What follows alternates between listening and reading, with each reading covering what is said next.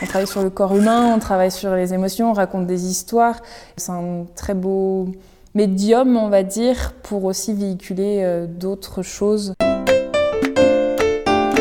Viens, on y va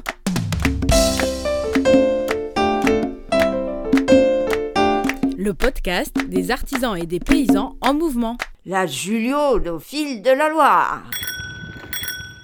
Nous continuons avec nos pépites d'Auvergne-Rhône-Alpes. Nous sommes partis à la rencontre d'Anne Chevrel, véritable couteau suisse de l'artisanat. Elle passe de la couture à la cuisine en un claquement de doigts. Costumière de formation, elle a subi de plein fouet la crise Covid, mais elle a trouvé l'envie de s'adapter et d'anticiper l'avenir. Elle a créé un restaurant de gaufres. Par un beau matin d'automne, la Juliaude débarque à Vichy. Séduite par la ville, nous prenons le temps de déjeuner en terrasse. À quelques mètres de là, l'atelier d'Anne nous attend. 3-4 coups de pédale et nous voilà installés avec elle, prête à découvrir son univers. Viens, on Mon métier, alors un de mes métiers, mon métier principal, on va dire, je suis costumière avec une spécialisation donc en costume historique. Et ma deuxième casquette, du coup, euh, depuis euh, quelques années que je vis à Vichy, euh, j'ai cet espace ici que je gère aussi, enfin l'espace d'art partagé, et du coup, je jongle un petit peu entre la gestion d'espace et les, les ateliers. Et depuis peu, j'ai aussi une troisième casquette. Avec mon compagnon, on fait des gaufres, euh, des gaufres gourmets euh, dans le centre-ville. Donc, euh, pareil, hyper local, bio, fait maison. Voilà, donc on fait beaucoup de choses. Et alors, comment t'en es arrivé là? C'est quoi ton parcours? Alors moi, je voulais travailler dans le spectacle vivant, le théâtre. Le spectacle, les masques, les artistes, le cirque, tout, c'est vraiment un milieu extraordinaire. C'est raconteur d'histoire, c'est génial.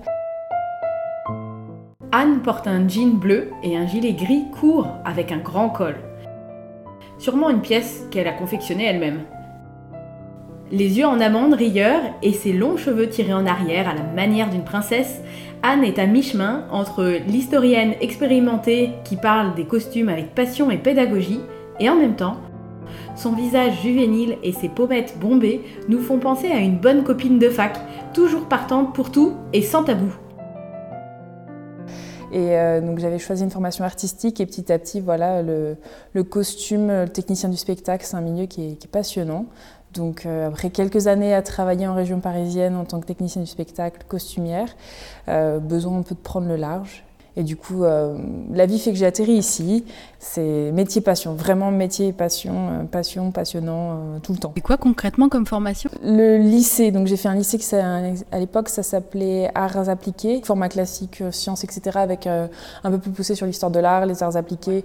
c'est pour destiner les élèves en général au métier du design, de la création graphique, etc. Par la suite, j'ai fait une mise à niveau couture, parce que je ne savais pas coudre en fait. Une costumière, c'est mieux quand même. c'est pas mal de savoir, euh, ouais, de savoir faire quelques ourlets, c'est bien, mais un peu plus, c'est mieux. Et après, un DMA. Donc euh, maintenant, ça a changé de nom, mais à l'époque, ça s'appelait donc Diplôme des métiers d'art. Euh, et ça, c'est vraiment l'artisanat d'art, donc c'est formation reliure, chapellerie, pas spécifiquement uniquement dans la couture, mais sûrement l'ébénisterie, vraiment des métiers très, très artisanales. On a la chance en France d'avoir ces formations très spécifiques, publiques. Je tiens, je tiens euh, à soutenir cette cause-là euh, à Lyon. Et, euh, et, puis ensuite, justement, à Nogent-sur-Marne, en région parisienne. Et donc, tu t'es spécialisée en costume? J'ai eu la chance de rencontrer vraiment des artistes qui travaillent sur vraiment le spectacle vivant, en l'occurrence la scène burlesque. Donc, de l'effeuillage, donc des choses. Un, un, univers qui fait vraiment rêver parce que justement, on est sur pleinement la poésie et les codes, ben, il n'y en a pas ou peu, ou alors ceux qu'il y a, c'est vraiment. Euh, on peut les décoder, les, démystifier, c'est extraordinaire.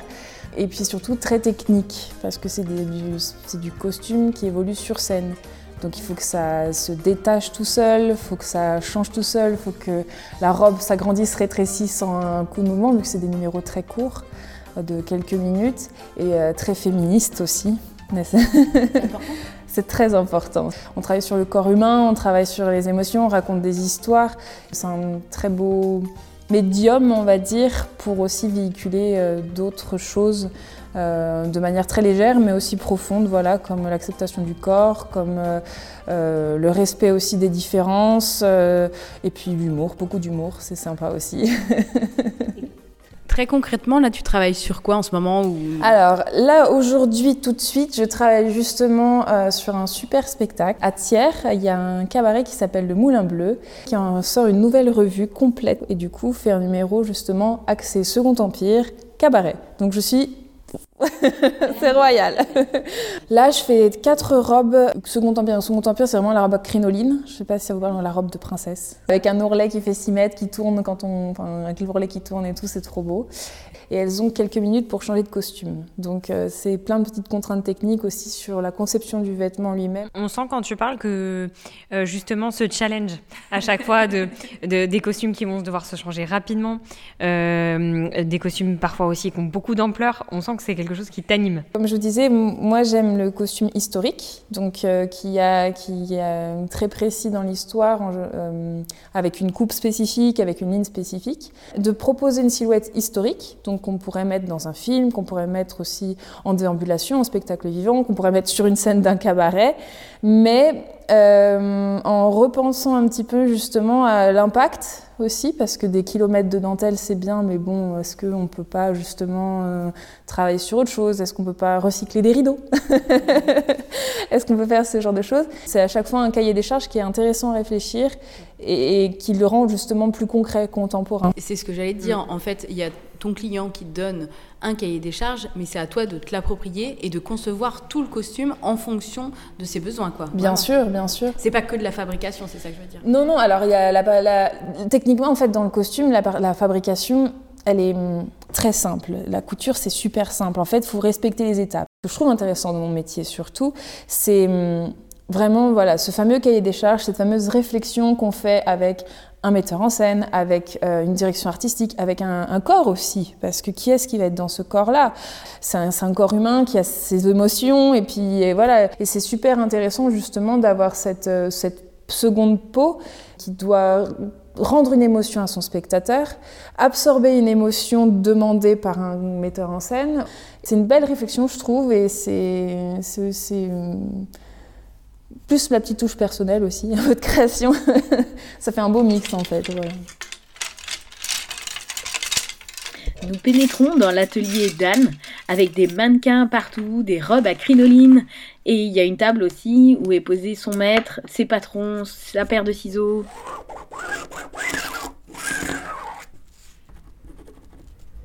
Donc là, tu as tracé un trait sur le tissu. Qu'est-ce que tu veux faire? Là, en fait, du coup, c'est sur ces quatre tenues, les quatre robes qui sont d'inspiration Second Empire, qui sont de quatre couleurs différentes, un peu acidulées. Donc, on a sur un rose, un bleu, un vert et un orange. Elles ont les quatre la même forme, on va dire, la même coupe de base. Et après, chacune a son identité avec soit de la dentelle, soit des fleurs, soit des nœuds. voilà. Donc là, on voit les robes qui sont suspendues tout en haut, qui bougent autour de nous. Hein. On exploite la hauteur dans les ateliers. tu mets combien de temps à peu près à faire une robe? Beaucoup. Euh, ça dépend. Oui, ça dépend vraiment de la complexité de la robe. S'il y a beaucoup de volants, si c'est juste une coupe droite, s'il y a beaucoup de choses, ça, dépend de pas mal de choses. Au moins une semaine, on va dire. Ouais. Et donc là, c'est la réserve. Alors, tac. Je sais pas si vous. Avec encore une autre partie du stock, des tissus, euh, des jupons crinoline. C'est crinoline chinoise qu'on récupère et qu'on répare. Et puis après, euh, des costumes encore. Euh, ça, c'était le costume qui été porté. C'est une reconstitution d'un costume de maire sous le Second Empire qu'on avait fait pour le maire de Vichy pour les fêtes Napoléon III. Tu parles beaucoup de Vichy, de, mhm. donc la ville où tu exerces. Avant, tu étais à Paris, alors tu es arrivé quand à Vichy et euh, qu'est-ce que tu y fais en particulier? Je suis arrivée en 2016. Je suis tombée par hasard ici, je sais pas, je m'y suis plus. Enfin, encore une fois, c'est une, une espèce d'alignement des planètes. à un moment donné, j'avais besoin de partir. Il se trouve que j'ai découvert cette ville-là par euh, le biais de ma maman qui était venue en soins ici. Puis j'ai découvert des amis ici. J'ai tombé sur surtout cet espace-là, ici, où je me suis sentie très bien, où, où j'avais besoin de poser mes valises, j'avais besoin de poser mes machines, j'avais besoin de poser mes, mon barda. Euh, et alors, euh, c'est quoi ce lieu? C'est une pièce de taille moyenne qui fait soixantaine de mètres carrés, qui est très lumineuse, avec une grande baie vitrée qui donne sur la rue, mais en même temps, on peut aussi euh, se cacher derrière des rideaux si on veut être tranquille. Il y a un beau parquet, j'aime beaucoup ce parquet qui a une couleur miel, je trouve qu'il y a aussi une belle chaleur. Et euh, c'est un espace qui est totalement euh, modulable. En fait, j'aime ce mot modulable parce que justement, il s'adapte. C'est un espace qui soit vivant, très vivant, et surtout qui s'adapte à qui en a besoin. Et alors, donc c'est un espace modulable, euh, mais quel type d'activités euh, peuvent être ici? J'ai eu de tout. J'ai des cours de sculpture, des cours de chant, des cours de danse, de peinture, euh, yoga. J'ai aussi des mini-conférences, des petits concerts, un espace de travail aussi privé. On voit euh, au fond des blocs gris un peu. Euh, je suppose que ça fait partie de cet aspect modulable. Qu'est-ce qu'il y a dedans, derrière On est, Alors, Ça, c'est des panneaux autoportés justement où on peut clipser des étagères, on peut clipser des luminaires. Et derrière se cachent des portants de costumes. Ah, on les a trouvés, c'est vrai. Entre ici et les stocks derrière, il y a à peu près, euh, entre, enfin, costumes complets, il y a soixantaine de costumes complets et 150 pièces. Il va falloir qu'on regarde. Alors c'est un joyeux, joyeux bordel parce que j'ai rentré des nouveaux costumes et je suis en train de les trier, donc j'ai tout poussé avec le yoga.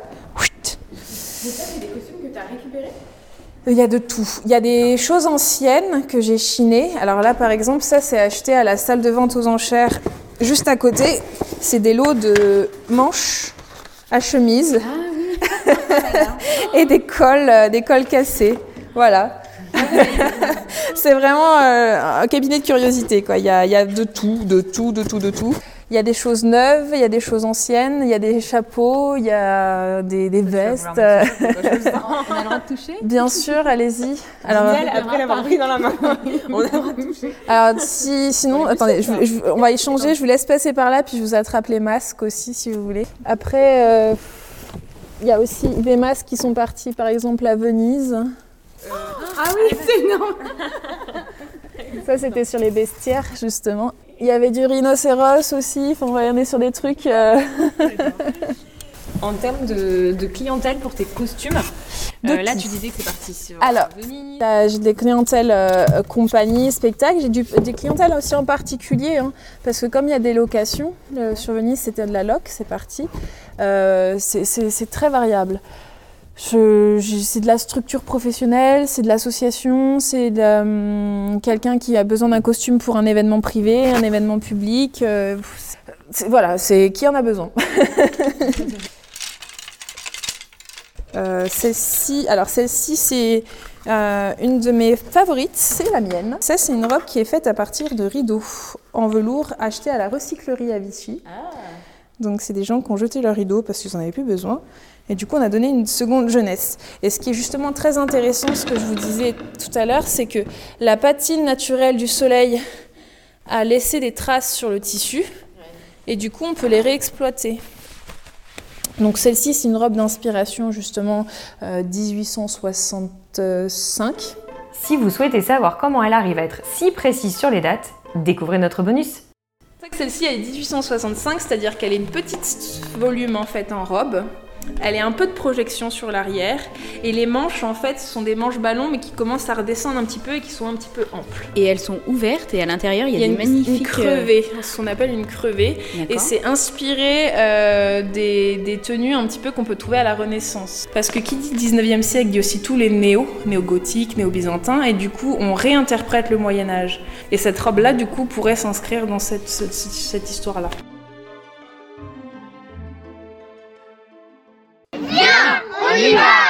Pourquoi tu as eu besoin d'avoir une troisième activité qui n'avait rien à voir avec les deux premières? Le Covid euh, nous a fait totalement repenser notre manière de travailler. Moi, je travaille, je suis une passionnée de mon travail, je suis une bourreau de travail. Sauf que le Covid nous a mis au pas.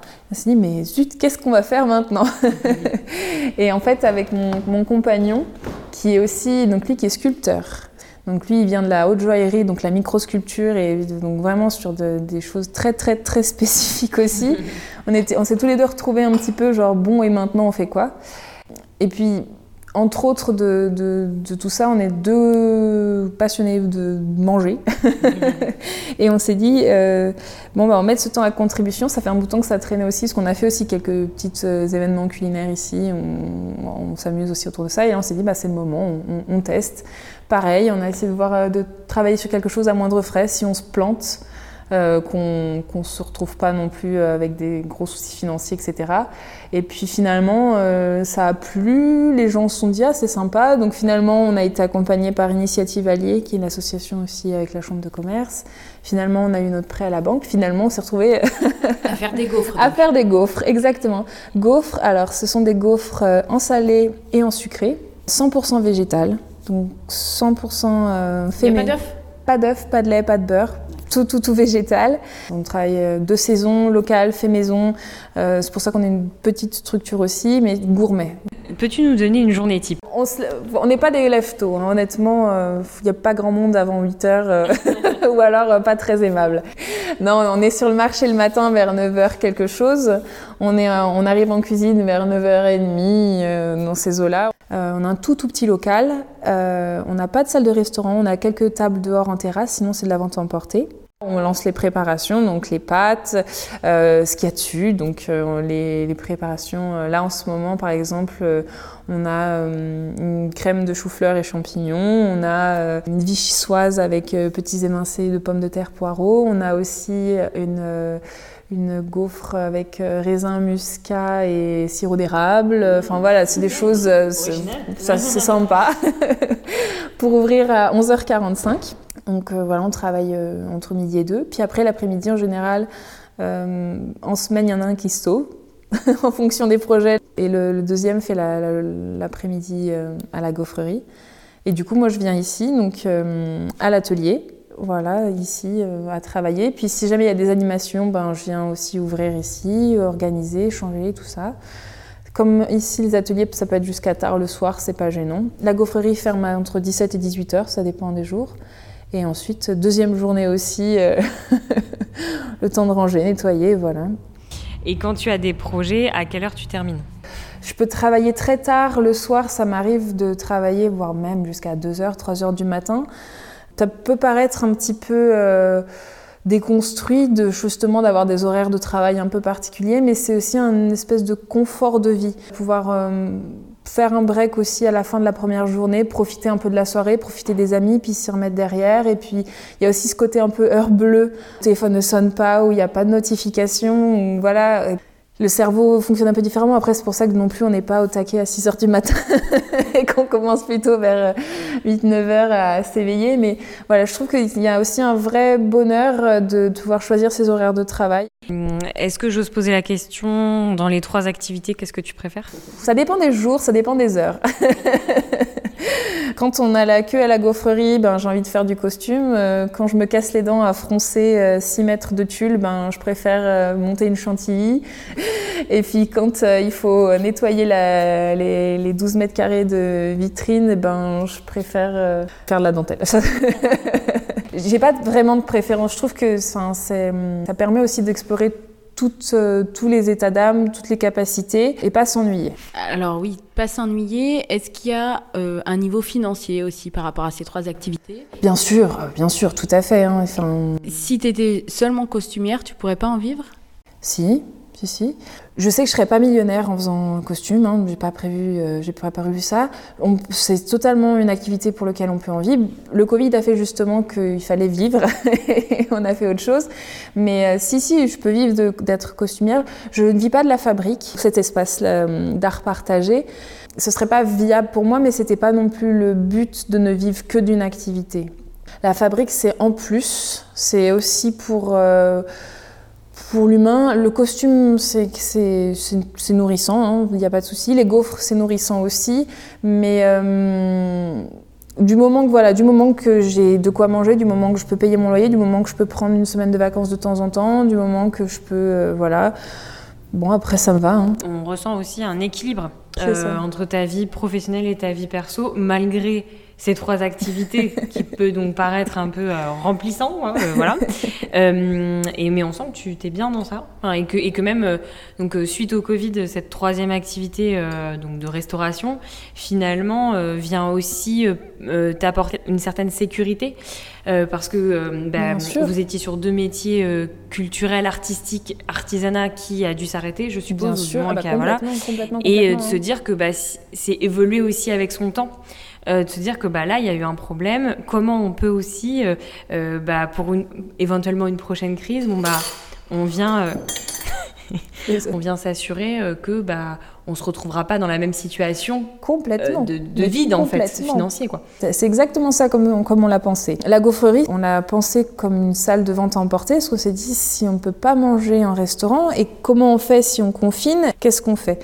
Euh, on travaille en local parce que s'il n'y a plus de made in China, et ben comment on fait aussi? Comme ce sont en plus des métiers fluctuants, en costume, euh, on a des très gros rushs, puis rien, puis des très gros rushs, puis rien. C'est une charge de travail qui est très irrégulière. La restauration, c'est une charge de travail qui est très irrégulière. Et en fait, ça s'intercale assez bien au final. Donc, on a, on a réfléchi de manière à ce que ce soit des structures qui soient, par exemple, la gaufrerie, elle peut se tenir seule. À deux, s'il y a du monde. L'atelier, je suis toute seule, ça marche. Euh, par exemple, pour certains événements, notamment les fêtes Napoléon III, ben, on est plusieurs. Parce que justement, à chaque fois que ce soit très modulable, qu'on soit toujours bien, bon, on a des rushs, on a des stress, on a aussi des factures à payer. Mais hum, de pouvoir être, euh, de s'adapter euh, à moindre frais pour nous, à moindre frais pour les autres aussi, de pouvoir vivre correctement, mais de s'adapter. On on a un quatrième, cinquième, vingtième confinement, bah, on, travaille quand même. Ce qui m'intéresse dans mon métier, c'est de mettre en avant euh, votre forme d'intelligence. C'est-à-dire que euh, vous êtes sur des métiers de l'artisanat d'art, tous les deux. Vous partez sur de la restauration. Ça n'a rien à voir. Je veux dire, on mobilise pas les mêmes compétences, on mobilise pas le même métier, euh, on mobilise pas du tout le même, le même lieu.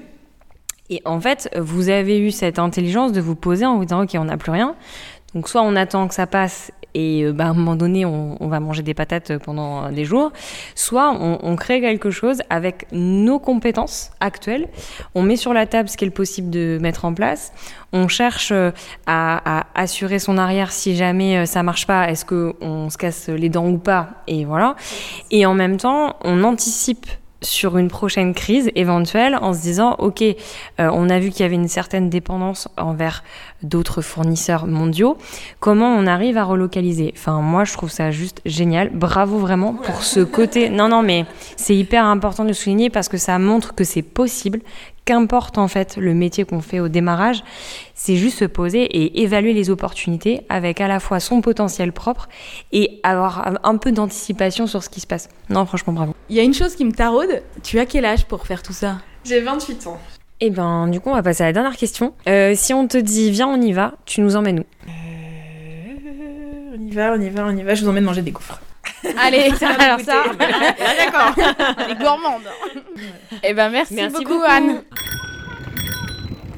Allez, on prend au mot Anne. Nous voici partis déambuler dans les ruelles de Vichy pour aller déguster les fameuses gaufres. Hmm. Chocolat, chantilly, sirop d'érable. On repart lourde sur nos vélos.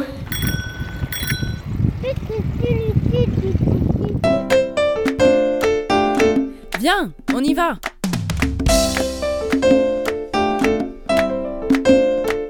Si vous avez aimé ce podcast, merci de mettre un cœur sur la plateforme. La Julio au fil de la Loire.